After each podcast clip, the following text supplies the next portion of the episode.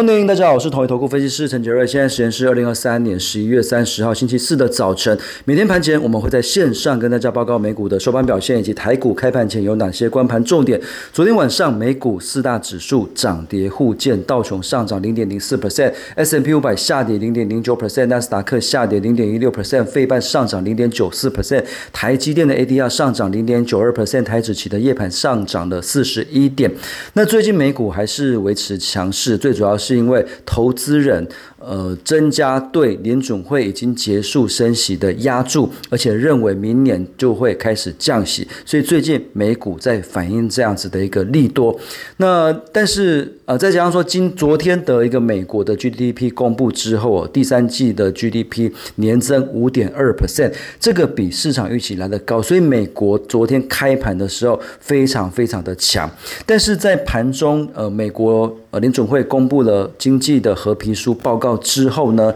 预告美国最近几周的经济活动放缓的这个拖累之下，美股尾盘是呃跌的比较多一点，所以后来收盘都是说在平盘附近。那但是最近资金面其实还是偏多了，因为美国的公债值利率还是持续的走低，美国十年期公债值利率下跌了七点一个基点，来到四点二六五 percent，所以目前美债值利率还是偏弱的情况之下，资金动能是比较偏多的。那另外，呃，昨天的美国第三季的 GDP 年增五点二 percent，这个比市场预期的四点九 percent 来得高，所以这个是昨天美股美股开盘的时候强劲最主要的一个理由。那但是有美联储的这个官员有表示哦，说最近。几周的一个数据使得第三季度的一个 GDP 的成长，呃，看起来像是一次性的跃升，所以这个五点二 percent 的一个 GDP 哦，这个并不是常态。第四季的一个 GDP 呃，可能还是只有年增一 percent 两 percent 左右一个比较正常的一个水准。第三季是一次性的一个跃升而已。那盘中的时候，美国 Fed 公布合皮书报告显示，美国经济活动在十月下旬到十一月中旬出现了放缓。那呃，但是企业回报的通膨大致是趋缓的，那招聘难度也降低，那不过也反映年底的经济成长动能减弱，所以这个也浇了市场的一盆冷水，所以让美股昨天尾盘是表现的比较差一点点。那现在市场主要还是在关注两个东西，一个是今天晚上。呃，非这个 OPEC 加他们要召开产油国的一个会议，那会讨论进一步的减产。那减产多少？这个会关乎到油价的一个表现，也会关乎到会不会冲击到通膨的一个议题。所以这个是今天关注的一个重点。那另外就是。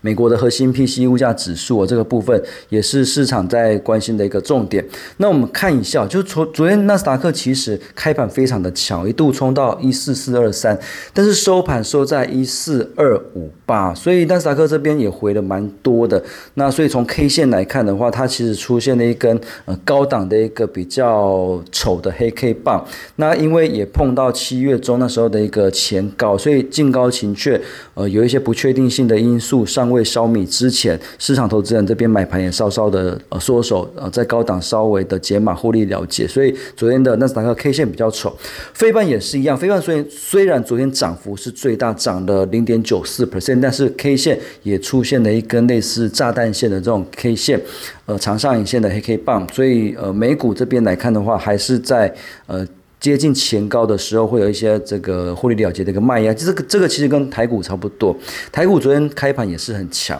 但是呃收盘这边也是留了一个比较长的上影线，因为呃即将碰到这个七月份的高点一七四六三，大家也会担心到底过不过得去啊。所以我觉得有更进一步的这种比较出乎意料之外的一个利多出来之前，可能近期的指数会在高档这边来回震荡，所以可能是在五日线、十日线这边附近来回震荡，高档的。震荡，当然个股它轮动的速度就会非常的快，所以最近来讲，可能比较会不建议过度的一个追高。好的股票，筹码好的股票拉回短均线不破的时候，呃，去做布局。有冲上去的时候，先获利了结一趟，可能会是近期台股还没有创新高之前的一个操作的一个方式。那昨天比较强势的族群，当然像是光通讯，昨天很强。那西莫斯感测器也也受到涨价利多的一个这个带动，所以昨天也很强。那另外显卡族群昨天也很强。那部分的消费的 IC 设计的股票，原像啊、创伟昨天也很强。那呃，所以盘面上其实。就是一些族群在轮动，